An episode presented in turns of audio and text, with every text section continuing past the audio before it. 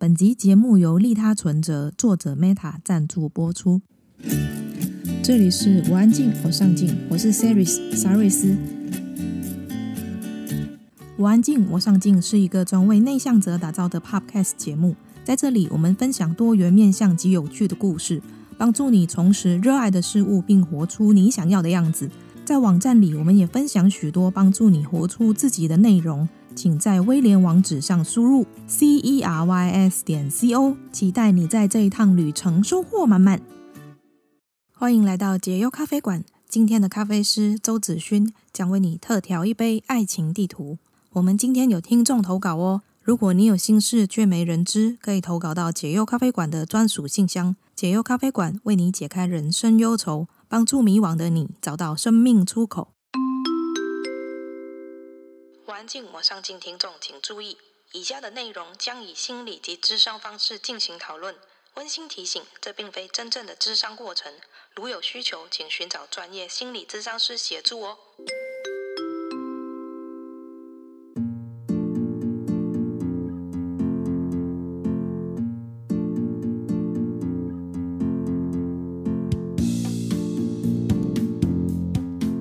主持人好，我是 Jackie。从小我就知道自己喜欢的是同性，家人隐约知道，但不会过问。有时候回家吃饭也会刻意避开谈到感情生活。我和他在一起两年多了，最近他开始问我什么时候才能带他见家人，公开我们的关系，什么时候和他结婚。可能是因为单亲家庭长大的关系，我一直对婚姻很无感，也不觉得结婚代表什么。每次聊到结婚，他都会很激动地说，如果不结婚，就给不了他安全感。如果结婚，我希望得到家人的认同和祝福，但是我还没有准备跟家人坦白，也还不想走入婚姻，我更不想跟他分开。我想这是一个大家蛮常会遇到的问题哦。其实这个问题里面呢，我觉得是有两个层次啦。嗯。那第一个其实就是刚刚讲到的，两个人的想法不同，在一对伴侣中常常就是产生。冲突点或者是困扰的地方，但第二个部分，因为 Jackie 他其实他的身份也是同性伴侣，其实这跟我们一般异性伴侣会受到的压力又更不一样了，更会考虑到，那当我们的想法不同的时候，我的家庭怎么想，社会怎么想，其实会有很多很多不安全的地方。嗯、你会很常听到啊，很多呃情侣之间到底在吵什么呢？节日要怎么过？旅行要怎么规划？嗯，相处时间太少，已读不回，牙膏从哪里挤？其实你 有时候大家在吵的就是很小的、很无关紧要的事情，但是你会发现，有时候你会很压抑，说哈，他怎么跟我这么不一样？有些人在进入关系以后，就会马上觉得说，那是不是两个人不适合？其实不是不适合，而是过了热恋期之后，呃，卸下那种甜蜜感之后，两个人本来就不一样的地方就会展展现出来。嗯，为什么会有这么多不一样？如果深入去想的话，两个人成长本来就不一样。对，本来每一个人就不一样啊。对对，其实我们其实有时候是抱着一个误会，很大的误会，是对我以为他很爱我的话，他应该跟我超像的，对，并没有。对，或者是他会以为说，哎，我们两个人喜欢的东西是一样的，那我们应该蛮像的吧？但是我觉得不一样啊，完全不一样。对，对，我举一个例子，这个例子是听过的故事。嗯，那。他就是有一对情侣，男生女生，他们一开始就是已经两年了，其实都相处的很好。那后来开始同居，嗯，同居之后就出问题了，因为他们以前还没同居的时候啊，都是去外面吃东西，很美好，很美好，就是一起吃晚餐是一件很棒的事，而且碗不用自己洗。没错，他们开始同居以后，就发生一件对他们来说是很搞不懂的事情。嗯、男生下班回家之后就坐在沙发上就在看电视，然后女生呢，就开始摆碗盘，把椅子什么什么都弄得很好，然后就在想说，男生怎么都不来帮他，然后都不来跟他聊天，这样的事情开始就很多的冲突，就是男生会想说，为什么下班我们不就好好的坐在沙发上休息就好？女生就说，你为什么这么不尊重我？我们明明这是我们唯一可以相处的时间，才发现说，其实男生为什么会一回家就坐在沙发，不想要去好好的整理。或者是去准备晚餐，是因为小时候他们家就是这个样子，等着妈妈煮好饭，坐在沙发上。嗯，对他们来说，这种放松很重要。那女生呢，是家里的规矩很重要。他们全家就是呃，透过一起准备晚餐，然后好好的聊一整天发生的事情，这种互动跟交流很重要。所以你会发现这里面没有对错，可是会产生很多的误解。其实并不是两人不想要去满足对方，而是两个人以为是好的方式不同，需求不同嘛，就是大家看到的角度其实不一样，就是没有什么对错啊，没有什么对错，是我们旁人会觉得，在一对关系里最后就会吵成对错，对。嗯，这很有趣，就是你、嗯、你会发现，呃，也也有点像是呃人跟人的吵架，它会是一种发展的历程。嗯、一开始呢，都是只是一种震惊跟错愕，觉得说，嗯，他怎么这样？但是这个情况不断的发生，然后不断吵的时候，他就会变成一种失望跟生气，嗯、甚至最后变得很孤单，就是你都不理解我。但最糟的就是走到最后一步，就是最后会变成无奈跟厌烦，然后。对这段关系有很多的不信任，所以这样一点一点累积起来，如果没有我们刚刚讨论到的建立在你了解到说，哦，对方本来就有很多跟我不一样的东西，他不是针对我的这样的观念的时候，这是这个吵架历程就势必会走到最后，然后两个人就会彼此就是有很多看不顺眼的地方。嗯，嗯，对。嗯、呃，我觉得这是在我们如果要讨论关系的冲突，呃，最重要的一个前提就是先理解这个部分。其实，在现在市面上心理学被大家呃，其实蛮常的在讨论的时候，有时候会有个迷失哦。这个迷失是常常认为关系会冲突或有问题是其中一个人的问题啊，不是两个人的问题吗？对，其实我们大家都会讲两个人的问题，但是其实现在越来越多人会有这样的迷失，是因为。我们现在很多的书在谈安全感，嗯，你如果有一些个人的议题，你就会对关系造成伤害，这样的一个概念，然后要你自己去处理自己的安全感问题，比如说恐怖情人啊，比如说什么，所以呃，当评断说，哎，谁好像太没安全感，谁好像太怎么样的时候，他很常会在关系中形成一种啊，都是你对我错，或是我对你错。如果要两个人顺利沟通的话，就不能有一个高低的位阶差，太对了的，一个是太错了的，那最后这个关系很不对等，然后错的那个人也会想要一直防卫，一直逃跑，最后这个沟通没有办法发生。但如果是一个人的问题的话，那大家都会把问题推给对方啊，他的问题造成我的问题呀、啊。没完没了的一个吵架，对，而且也许吧，也许某些时候是一开始是这样的一种，嗯、但是后面就像你说的没完没了。当这样的差别产生的时候，就会每件事都会往这个方向去解释。比如说最近呃网络上很流行，就是把男朋友或女朋友的事情拿出来公审。我觉得这这是一个很个人的做法，虽然我其实不是太认同。一旦两个人的事情你搬出来说，你也许是一个宣泄，但是我会觉得每个人都有他自己的想法，每个人都有他的意见。那当你一旦听了别人的意见之后，你就很难会有自己的决定吧？我觉得对，没有错。而且很重要的是，那个网络其实会有风向，对，很长就是他。呃，他可能有有其的确的确是想要讲自己的一些东西，想要被大家给安慰跟认同，这是没有问题的。但是当那个网络的风向出来之后，一面倒，也很常看到就是那种第一天是这个风向，第二天就突然风向转过来，对错完全翻转。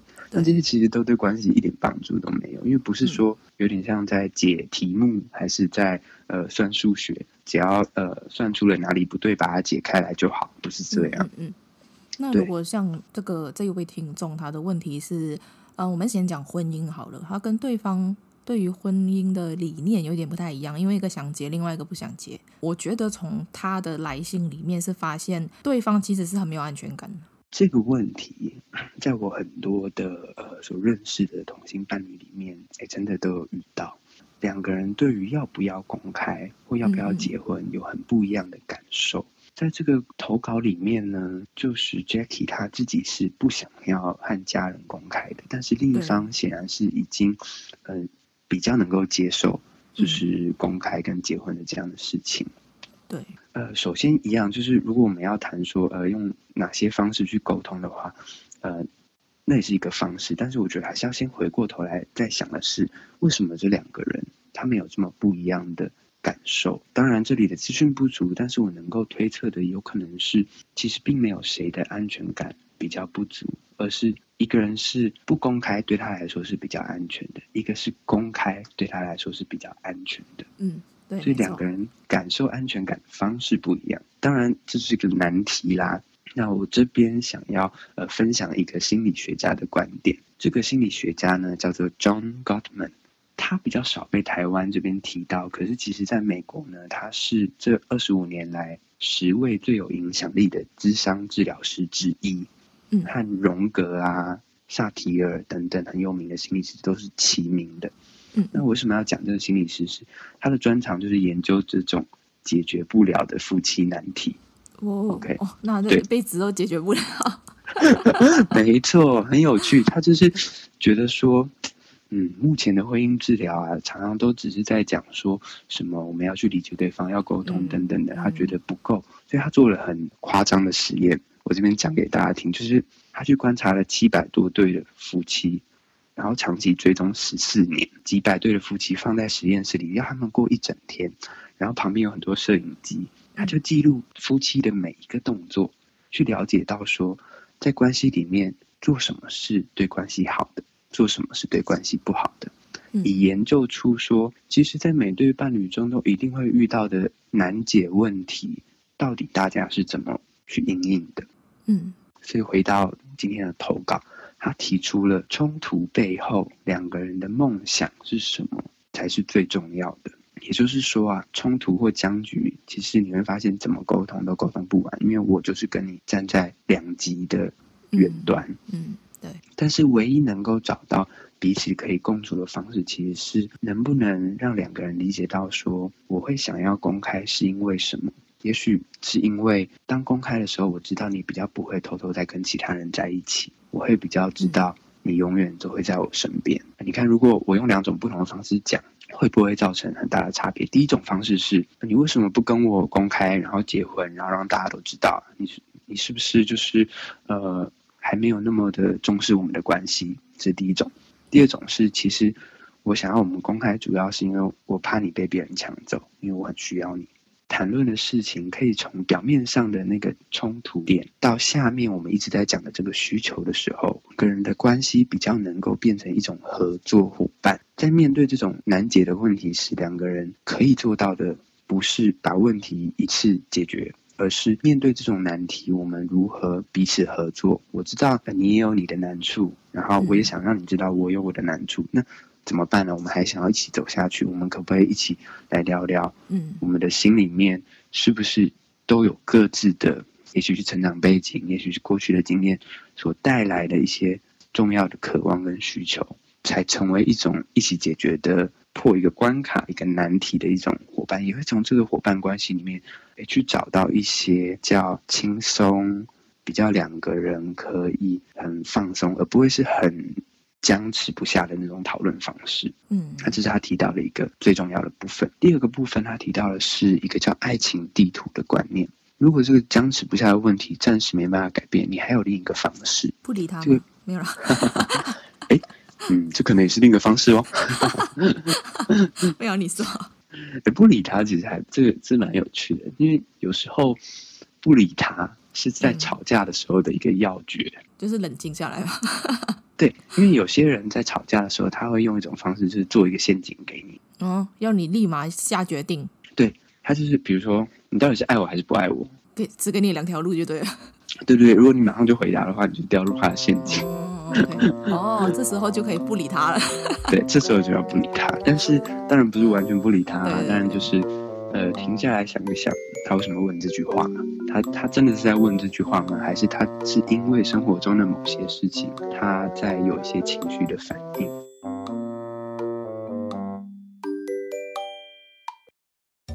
看什么看？那你又看什么看？你不看我，怎么知道我看你啊？那你不看我，又怎么知道我看你啊？那你看什么？今天要看什么？今天看什么？今天要来看一个玫瑰少年的故事。成长的过程中，霸凌从来没少过，因为性别气质不同，被同学骂人妖不正常。老师没有一句安慰的话，反而说你被骂是因为你一直在装可爱，你可以别再装可爱了吗？喜欢上同性好友的玫瑰少年，只能眼睁睁看着喜欢的人有了女朋友。终于，他忍不住出柜了，第一次感受到被接纳，也开始释怀那些过去。最让他感到痛苦的，不是别人的谩骂或暴力，而是讨厌自己才是最痛苦的事情。现在的他想告诉有类。类似经验的你。曾经我很悲观地看待世界，认为自己不值得拥有幸福。在经历这些挫折后，我开始接受自己的与众不同。我可以让自己成为幸福的人，如同我相信你也一定比任何人都幸福。在我遇到老公之前，作者基奇良辅也是日本史上第一个举办同志婚姻的幸福人。不管是不是彩虹宝宝，我相信每一个人都有权利获得幸福，活出自己的样子不容易。只要相信自己做得到，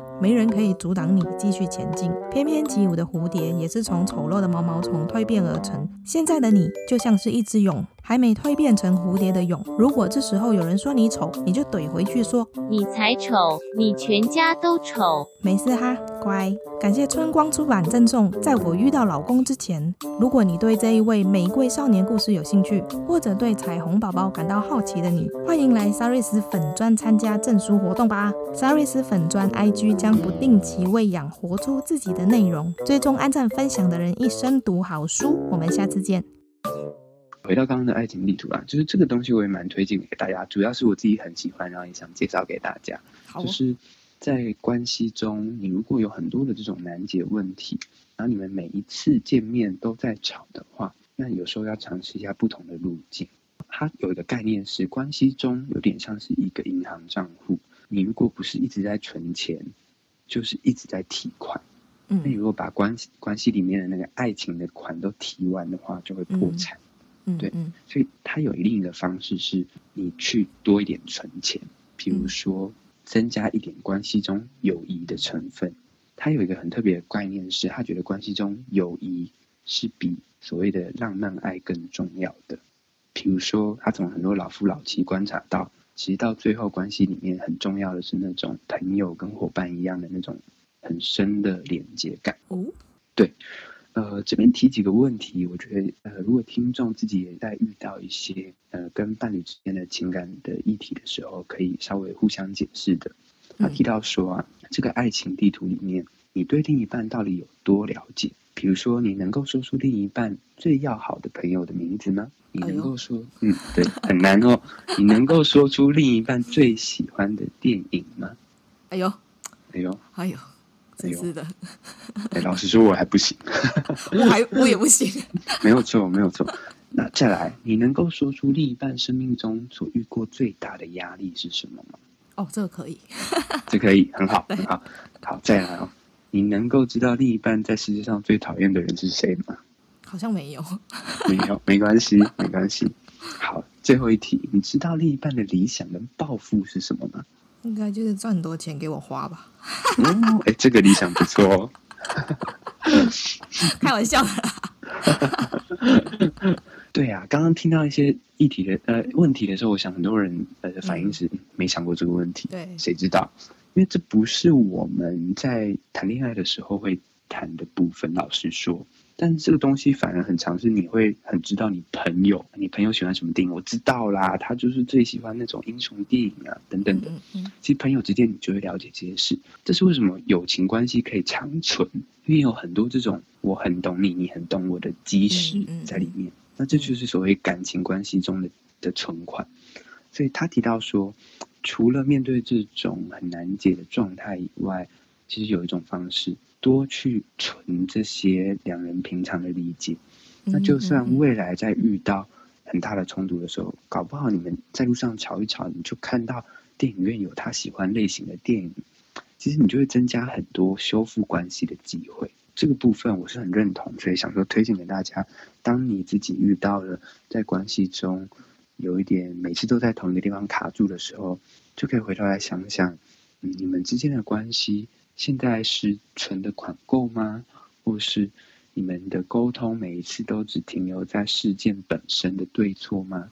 嗯，还是你们能够回头在下面有一个更深的互相理解？他不想结婚，也许是因为跟他高中的那段经历有关，或者是嗯，嗯，他很想结婚，我知道，而且我不认同，但是嗯，我想他很需要的就是我给他一个名分，跟我好好待在他身边吧。嗯那我能不能用不一样的方式去尽量做到这一点？而且我觉得，呃，有时候只是单单就事情来讨论的话，有时候很容易会情绪起伏太大。那我觉得有时候可以避开一个做法，我自己认为啦，就是呃，当两个人的情绪都比较平和的时候，你可以去跟对方提起说，之前你说过的什么话会让我感觉到不是很舒服。那因为原因是什么？我觉得这时候你可以提出来，让对方知道你的心情。因为有时候在讨论事情的时候，你很容易情绪过于激动的话，你说出一些伤人的话，对方听了会很不舒服，而且马上焦点就转移到你在伤害我。然后大家都以为其实是那件事情，其实不是，其实是因为那个情绪太过激烈，然后我无法接受你当下为什么会用这样的态度对我，所以我觉得有时候是反而是被情绪带着走，而不是那一件事情。提到一个很重要的观念，就是吵到最后都在吵，你怎么可以这样对我？对，嗯，呃，这就很可惜啊，就是原本重要的修复的机会已经不见了。嗯现在两个人的关系状态就是，我想要你认错，跟我道歉，说你不该这样做。为什么？其实，在关系中，当我听到他跟我的想法很不一样，或者是他对我一些要求的时候，我其实很受伤。当我很受伤的时候，我才会想要反击。然后反击的时候，这两个关系就是会变成有点像在打网球，就一直一边打过来，另一边再打回去，嗯，的状态。我觉得这可以就是来运用情绪来了解冲突中的自己和另一半。嗯嗯，我再举一个例子好了，再再一个故事分享给大家。那这个故事是，嗯、呃，我在呃实习的过程中有听闻的一个部分。有一对伴侣，其中一个呢，他是想要另一半不可以交任何异性朋友，因为他吃醋，就是生活里面不可以有其他异性。对，好，同事怎么办？有同事哎，这无法控制哎。嗯，他的想法比较像是你，你可以有同事，你可以有认识，但是我不希望你为了私人理由加赖或者是私下交朋友这种。Oh, 对对对对对。哦，OK。呃，乍听之下好像还是呃合理范围，还能合理理解这样子。可是另一方当然其实心里是不不太不太开心的，因为他会觉得说，我可以，我对啊，我我是可以接受你自己也去交其他异性朋友的，对，那你为什么要管我？那在这一点下，两个人其实就僵持不下嘞。嗯嗯，其实这跟想要结婚、不想结婚其实也一样，你会发现它真的叫做一种难以解决的难题。OK，就是刚刚我们前面高门在讲，他认为大部分关系最后要面对的都是这种事情。这种情况到底最后是要怎么解决？很多人其实就会想说，好吧，这两个人大概不适合吧。很多社会呃会给我们的观念就是，好吧，你可能要找一个。跟你在这种异性界限比较像的人在一起，对不对？我觉得不是哎、欸。哎，那我想听听你的想法。因为如果假设两个人都是这样子的话，其实两个都会更痛苦。就是两个、啊、两个人都是觉得说啊，你都不可以有其他异性朋友的话，假设两个人想法是这样的话，我觉得这两个人其实会蛮痛苦的。虽然他他会觉得说我我的想法虽然也是这样，但是你要想一下，你到你之后真的是这么做了之后，你会很受不了对方。因为那个是你自己，嗯、对对，有时候要求跟自己跟哎，要求别人跟对自己又不一样了。对，对，对，当别人用一样的态度这样对你的时候，你就会想说，怎么会这样子？但是其实你也是这样子，只是你没发现而已。其实这是一个层面哦，有些人，呃、有些关系啦，他们会产生冲突，也是在于那个标准不一。嗯对，就就是一个人说你不可以去交异性朋友，可是结果他自己还是交很多异性朋友，然后他会有很多的呃理由，或者是他觉得他这样没有关系等等的。嗯嗯嗯。回到刚刚那个那对伴侣，他们最后到底是怎么做的呢？其实他们是这个真的还蛮困难，而且是需要专业人员的帮忙下，他们才发现到，其实两个理由里面下面都有一些他们的需要，在智商人员的。陪伴跟物谈下面呢，他们先是从吵架吵吵吵，然后在引导下面，他们才发现到两个人的想要跟不想要下面，其实是有一种对彼此的爱。想要交异性朋友的那一方觉得是，这是我希望以后可以跟你拥有的生活。